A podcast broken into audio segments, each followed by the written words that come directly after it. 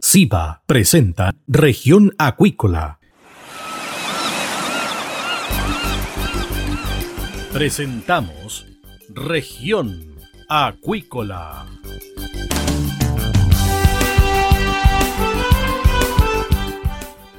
Escuche desde ahora todas las novedades de las principales actividades económicas de la región de los lagos y con las voces de sus protagonistas. Región Acuícola es un programa producido por Radio Sago de Puerto Montt, 96.5 FM y transmitido a través de la red informativa del sur. SIBA, Ciencia Aplicada en Acuicultura. Contamos con un capital humano avanzado y equipamiento especializado nuestro compromiso, entregar confianza y calidad para una acuicultura sustentable. SIBA, Centro de Investigaciones Biológicas Aplicadas. Visítanos en www.siba.cl.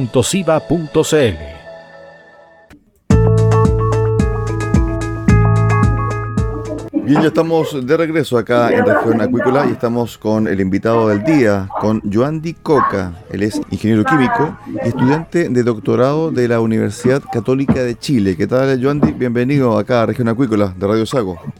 Hola, Cristian. Gracias por invitarme. Bueno, el Centro de Investigaciones Biológicas Aplicadas, CIBA, está implementando la tecnología de identificación de microbiomas en salmónidos, agua y biofilm como un medio diagnóstico preventivo en los centros de cultivos de Chile a través del empleo de secuenciación genómica. Vamos por parte. A ver, microbiomas, ¿qué significa? ¿Qué es lo que es? Bueno, Cristian, en palabras muy simples, el microbioma se puede definir como aquel conjunto de microorganismos que pueden ser bacterias, levaduras, hongos que conforman eh, una comunidad en determinadas partes o regiones de un animal como son el intestino, las branquias, la boca, eh, la piel. Y también eh, se refiere a este conjunto también bacteriano que, habita en el agua, en las superficies eh, de los las superficies que son conocidas a veces como biofilm, que es este conjunto de esta, esta capa, capa microbiana que se forma sobre las superficies y también en, en el suelo y en otras medios del ambiente. Perfecto. Ahora, cuando se estudian estos microbiomas, ¿qué es lo que se busca finalmente? Bueno, cuando se estudia el microbioma se busca eh, determinar, determinar cuál es la composición eh, normal, por decirlo de alguna manera, la, la, la, comunidad que forma parte de un microbioma sano, o sea, cuáles bacterias eh, están en el perfecto equilibrio y ofrecen un beneficio a estos peros, que caso serían los salmónidos. En el caso de los salmones, ¿cuál es el equilibrio relacionado a los microbiomas? Bueno, el, un microbioma sano eh, en un pez, en este caso un salmónido, permite que eh, el pez tenga eh, una salud óptima. ¿Por qué? Porque existe una estrecha relación entre un microbioma sano y la salud del pez. ¿Por qué? Porque los microbiomas, en, específicamente en el intestino, en las branquias, ayudan, por ejemplo, a combatir patógenos porque evitan que los patógenos proliferen en manera excesiva, ellos los mantienen controlados, también ayuden, ayudan a digerir nutrientes y a mm, romper moléculas que normalmente el organismo del pez no es capaz de asimilar. Y esta comunidad microbiana, estos microorganismos, eh, ayudan a que el pez, al pez metabolice todos estos nutrientes y lo asimile. A su vez, esto eh, ayuda a que el sistema inmunológico del pez se encuentre en perfecto estado y, o sea, no se deprima y esto a su vez evita, como comentaba, que eh, patógenos oportunistas, que muchas veces forman parte de este propio microbioma, eh, mm, eh, proliferen y el pez se enferme. ¿Hay un microbioma estándar para todo tipo de salmones y también distintos tipos de especies de salmones? Bueno, esta pregunta es muy interesante. Realmente muchos factores influyen sobre el microbioma.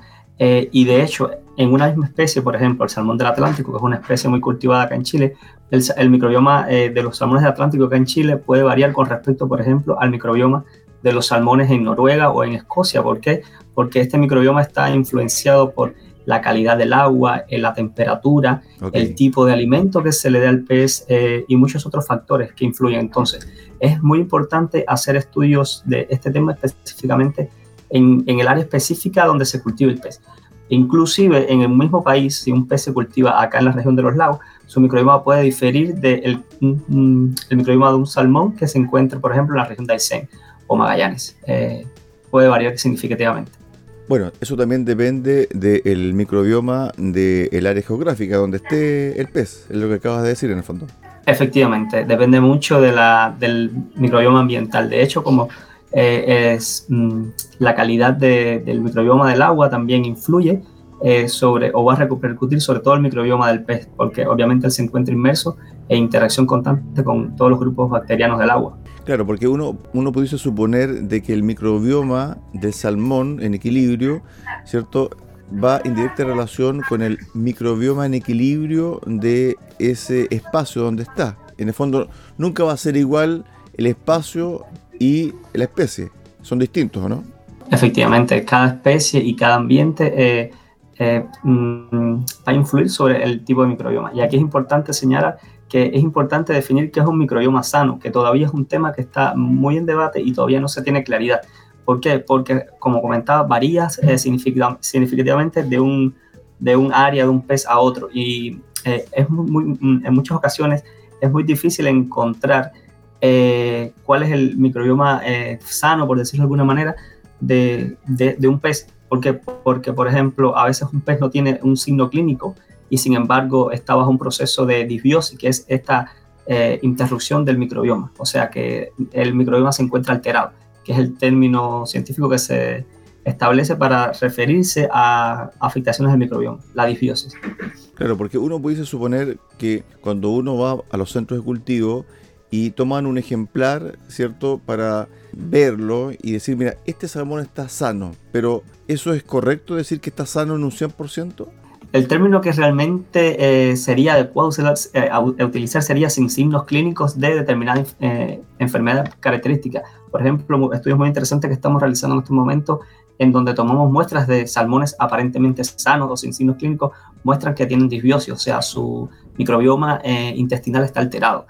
Incluso cuando se analiza el número de patógenos que tienen estos, este microbioma, podemos notar que existen proliferación fuera de lo normal de, determinados patógenos y sin embargo el pez aún no ha manifestado signos clínicos. Entonces es como muy complicado el llamar como pez sano. Eh, el término correcto sería sin signos clínicos. Por ejemplo, del 100% de una cosecha, hay una estimación de cuántos, de cuántos especies, o mejor dicho, cuántos animales tienen alguna patología, pero que no ha sido identificada, pero ya ha sido cosechado en el fondo. O sea, eh, es, difícil de, de predecir eh, así a manera global. ¿Por qué? Porque generalmente el número de muestras que se toman mm, para realizar estos estudios u otros es limitado. Entonces se trata de tomar eh, muestras que sean lo más representativas posible de una población, pero sin embargo muchas veces está limitado el número de muestras, sobre todo cuando el pez ya está en su fase final, en su fase de engorda, que es un pez que ya tiene un valor asociado tiene un mayor tamaño, obviamente los centros de cultivo siempre tienen un poco de reticencia sobre el número de muestras que se toman. Eh, y esto también muchas veces repercute en una buena calidad de un estudio. Eh, pero es importante eh, señalar esto, que a veces los muestreos son un punto clave y necesario para poder tener un resultado fidedigno, para poder tener un resultado que sea relevante y significativo en los, en, los, en los resultados que se obtengan. A ver, conocer el microbioma de determinada área geográfica u órgano, estructura de un animal, como es el caso de los salmones, permite establecer un conjunto de evaluaciones preventivas y terapéuticas. Es lo que acabas de mencionar. Por ejemplo, se puede estimar cuándo un organismo está bajo estrés, producto de un determinado factor ambiental, químico y físico, por el tipo de bacteria o microorganismo que se encuentre en ausencia o exceso en una determinada comunidad microbiana. Ahora bien, cuando uno va a los centros de cultivo, y esto para que la gente que nos está escuchando entienda un poco el proceso que se vive ahí, son millones de especies que están en jaulas. ¿Cómo determinar si una especie, es decir, un animal, un individuo, tiene distinto tipo de microbioma o su microbioma está alterado? ¿Cómo, cómo, cómo hacerlo para identificarlo? Bueno, obviamente eh, hay dos enfoques que se le dan. Primeramente se toman, cuando queremos hacer un estudio de microbioma, podemos hacerlo en primer lugar de los peces que no tienen signos clínicos, como comentaba, muestrear al azar. y hacer una comparación. Obviamente, mientras más muestras tomemos, mucho mejor será nuestro resultado, mucho más estadísticamente significativo. Ese es un punto. Ahora, también se pueden tomar de los peces que estén afectados o que tengan signos clínicos. Y estos son eh, muestreos dirigidos específicamente a este tipo de pez.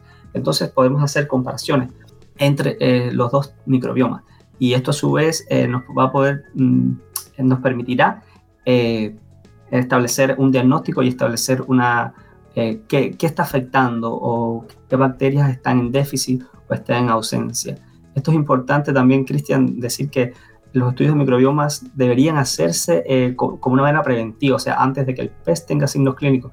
¿Por qué? Porque esto nos va a permitir evaluar eh, cómo está la salud intestinal del pez y poder, por ejemplo, diagnosticar si tiene una disbiosis, eh, cómo contrarrestar este problema y, y, evitar a largo plazo que el pez se enferme y tengamos que usar antibióticos. Por ejemplo, podríamos administrar un alimento funcional con la bacteria que está en déficit o podríamos suministrar un prebiótico para repoblar esta microbiota que se encuentra.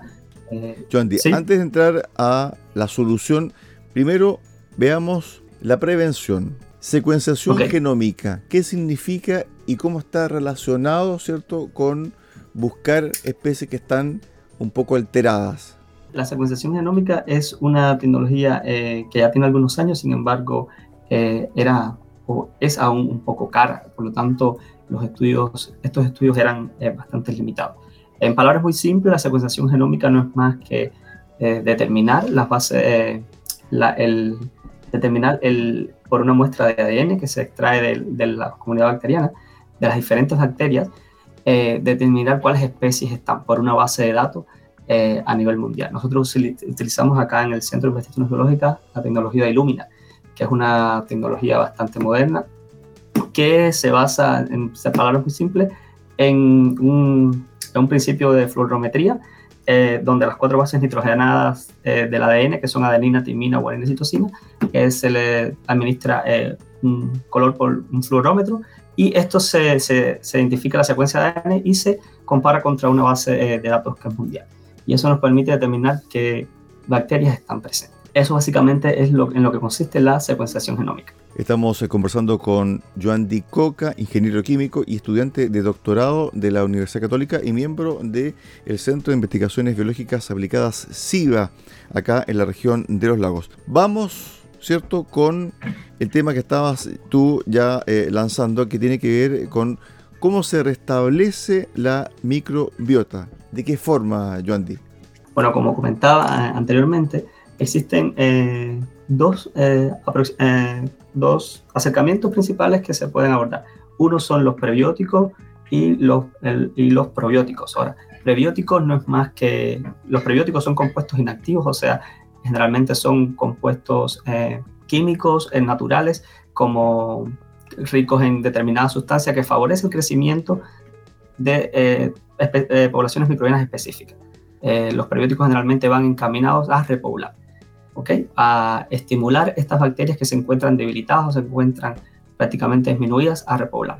Y los probióticos son ya microorganismos vivos, o sea, bacterias vivas, que se añaden también a los peces en mezclados con el alimento. Ambos eh, terapias se, son con, eh, mezcladas con el alimento y los probióticos ya son microorganismos en sí, microorganismos vivos. Entonces, eh, cuando tenemos este, este problema de disbiosis, se administran a los peces y se restablece el microbioma. Por eso es importante saber, conocer cuál es el microbioma sano, el microbioma eh, original, por decirlo de alguna manera, del pez. Eh, obviamente, eh, como estos microorganismos son extremadamente sensibles, siempre se deben aplicar de una, manera preventiva. O sea, si los administramos antes, siempre deben administrarse, por ejemplo, si se va a hacer un tratamiento con antibiótico, porque el pez tiene un signo clínico muy, muy avanzado, muy grave, eh, el, el, probiótico el periódico siempre eh, debe administrarse después del tratamiento, nunca antes. ¿Por qué? Porque sencillamente el antibiótico es, no es selectivo y va a matar todas las bacterias, las buenas y las malas, por decirlo de una manera muy sencilla. Eh, va a destruir todo el, el microbioma del pez. Y esto es uno de los grandes problemas, que para nadie es un secreto que en nuestra industria se caracteriza por el uso de antibióticos en comparación con otras.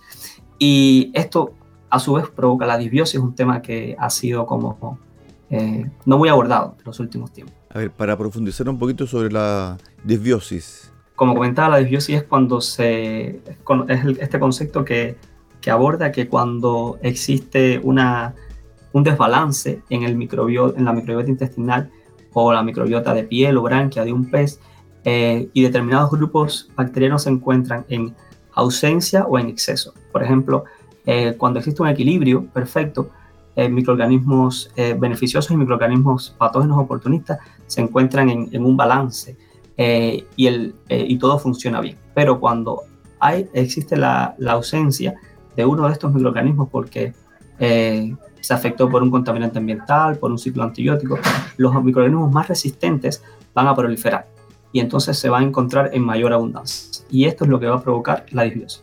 Bueno, en Aquasur 2022 varias empresas presentaron distintos tipos de, productos y también maquinaria, y donde la inteligencia artificial ya está eh, ingresando con fuerza, especialmente para centros de cultivo y en especial sobre el área que tú estás comentando y detallando acá, es decir, cómo vigilar o tener un sistema que permita, por ejemplo, ser preventivos y evidentemente evitarse cierto tipo de suministros que pudiesen alterar aún más cierto este microbioma que tiene cada salmón. En definitiva, también aquí la ciencia juega un rol fundamental. ¿Para qué? Para bajar costos y también para que, para que el medio ambiente también esté sano. Es importante eh, invertir eh, o estimular estos tipos de, de, investigación, estos temas que son muchas veces Mm, subestimados en su importancia y, recientemente se están como dando la importancia que tiene. Siempre es mejor prevenir que tener que, curar. Por eso es importante que se, que se invierta en este tipo de investigación, que se invierta en ciencia, eh, que al final eh, se va a transmitir hacia la propia industria eh, nacional, que es lo que, lo que interesa, tener una industria sustentable y en equilibrio con el medio ambiente y las comunidades de, de, de nuestra zona sur. Perfecto. Ahora, ¿cómo SIVA está trabajando en esta tecnología en el laboratorio y cómo estás trabajando tú en esta investigación sobre microbiomas? El laboratorio SIVA está capacitando personal en, esta, en este tema de secuenciación. Como te comentaba, es un tema que hace unos años era, mm, por decirlo de alguna manera, bastante inaccesible por los costos. Sin embargo, en los últimos años se ha abaratado considerablemente y ha permitido que migre un poco esta tecnología hacia la industria. El laboratorio SIVA se encuentra realizando diagnósticos de salud intestinal y de biofilm, que también es otro tema que recientemente se está eh, promoviendo, muy interesante en los sistemas de recirculación de, los, filtros de, las empresas eh, para poder eh, determinar cuándo es hora de cambiar estos filtros porque se acumulan los patógenos obviamente en, en los sistemas de filtración. En el caso mío particular, estoy realizando mi tesis de doctorado sobre este mismo tema acá en, en CIBA y estamos vinculando la Universidad Católica de Chile, eh, la Pontificia Universidad Católica de Chile y el Centro de Investigaciones Biológicas para eh, poder eh, tener productos de alimentos funcionales aplicados a la industria salmonera chilena, que es nuestro principal foco. Ahora, cuando dices productos funcionales, ¿a qué te refieres? Eh, a alimentos funcionales nos referimos a prebióticos y probióticos. O sea, pero en primer lugar tenemos que definir eh, cuáles son estos eh, probióticos, estas bacterias beneficiosas que habitan en, en, el microbioma de los salmones chilenos para poder repoblarlos y poderlos incorporar cuando existan estas afectaciones por disbiosis que, que habíamos comentado anteriormente. Ahora bien, cuando se habla de este tipo de probióticos, ¿cierto? ¿Esto también está relacionado con el tipo de alimento que recibe el animal? Sí, efectivamente. Eh, cuando, se, el tipo de alimento influye eh, en el tipo de microbioma y en el tipo de microorganismos que van a proliferar. Eh, hay estudios recientes que plantean que, por ejemplo, cuando se administra una, una, una dieta en determinados compuestos como soya o otros eh, compuestos vegetales que sabemos que la industria está migrando hacia, hacia fuentes de proteicas mucho más, eh, eh, mucho más amigables con el ambiente. Esto también se afecta porque obviamente los peces, los salmónidos son peces carnívoros y obviamente tienen una microbiota determinada, capaz de asimilar y romper la, proteínas de la eh, animal específicas. Entonces, cuando incorporamos soya o otros compuestos vegetales, obviamente estamos alterando el microbioma. Estamos, que, estamos permitiendo que proliferen otros tipos de bacterias que no son, eh, por decirlo de alguna manera, nativas del intestino del pez. Entonces, esto hace que eh, se provoquen otras afectaciones, como muchas veces eh, inflamaciones intestinales u otro tipo de, de afectación. Por lo tanto, es importante conocer esto porque si podríamos incorporar, por ejemplo, bacterias o otros microorganismos que sean capaces de eh, permitir que el pez asimile mucho eh, eh, de una manera más eficiente estas proteínas vegetales, vamos a tener un pez mucho más saludable, con un mejor aprovechamiento del alimento. Y esto es un poco lo que estamos buscando acá, específicamente con mi investigación. Es decir, la investigación que ustedes están desarrollando también tiene alcance hasta el punto de vista del alimento que debiese tener balanceado por lo demás el animal que está en jaula. Efectivamente, efectivamente nuestro enfoque está en primer lugar a diagnosticar un microbioma sano, que podría ser es un tema interesante porque se va a poder eh, ser utilizado por diferentes fuentes científicas que, que, interesen este tema y a su vez nos va a permitir eh, diseñar eh, estrategias de alimento funcional, diseñar alimentos específicos para la industria. Finalmente, no sé si el factor del cambio climático también está incidiendo en los microbiomas de los salmónidos. ¿Ustedes cómo esto lo han advertido y también cómo lo han indagado, Joandy? Efectivamente, esto es un tema que específicamente mi grupo no ha abordado, el tema del microbioma ambiental, sin embargo varios grupos de investigación lo están abordando porque, como usted dice, efectivamente el cambio climático provoca que la temperatura del agua se eleve. Al elevarse la temperatura del agua, también se eleva el contenido eh, microbiológico del agua y se elevan eh, el número de bacterias eh, que no, no, son nativas de, estos ambientes de agua fría normalmente. Las bacterias son extremadamente sensibles a la temperatura, es uno de los sus factores limitantes y generalmente lo que limita muchos procesos biológicos. Por lo tanto, al alterarse la, temperatura del agua, se alteran también las comunidades bacterianas de los ecosistemas marinos y esto a su vez hace que, como habíamos comentado, que está muy estrecha relación el microbioma del agua con el microbioma del pez, se altera el microbioma del agua, entonces, del pez. Entonces, eh, todo está eh, muy relacionado. efectivamente, el cambio climático es un tema mm, muy a, vigilar muy de cerca, porque obviamente los muchos patógenos también se favorecen con el aumento de la temperatura. Y esto va a hacer que va a ser todo un reto eh, para la industria salmonera en los próximos años.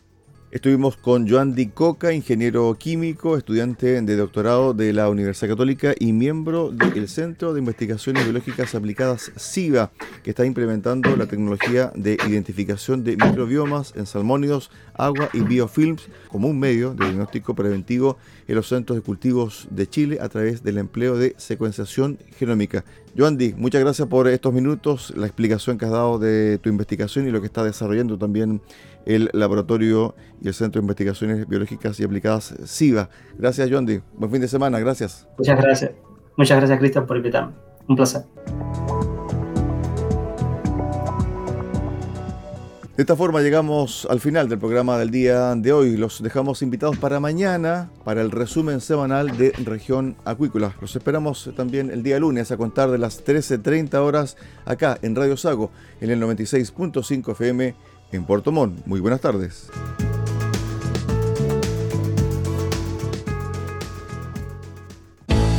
Centro de Investigaciones Biológicas Aplicadas CIBA, Ciencia Aplicada en Acuicultura. Entregamos confianza y calidad para una acuicultura sustentable. Contamos con un capital humano avanzado y equipamiento especializado. CIBA, Centro de Investigaciones Biológicas Aplicadas, Ciencia Aplicada en Acuicultura. Visítanos en www.ciba.cl.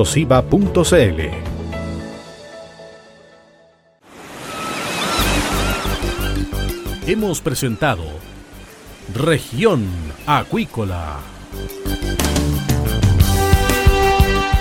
El acontecer de las actividades económicas que dan vida a la región de los lagos y las voces de sus protagonistas en el más completo resumen noticioso. Región Acuícola es un programa producido por Radio Sago de Puerto Montt, 96.5 FM y transmitido a través de la Red Informativa del Sur.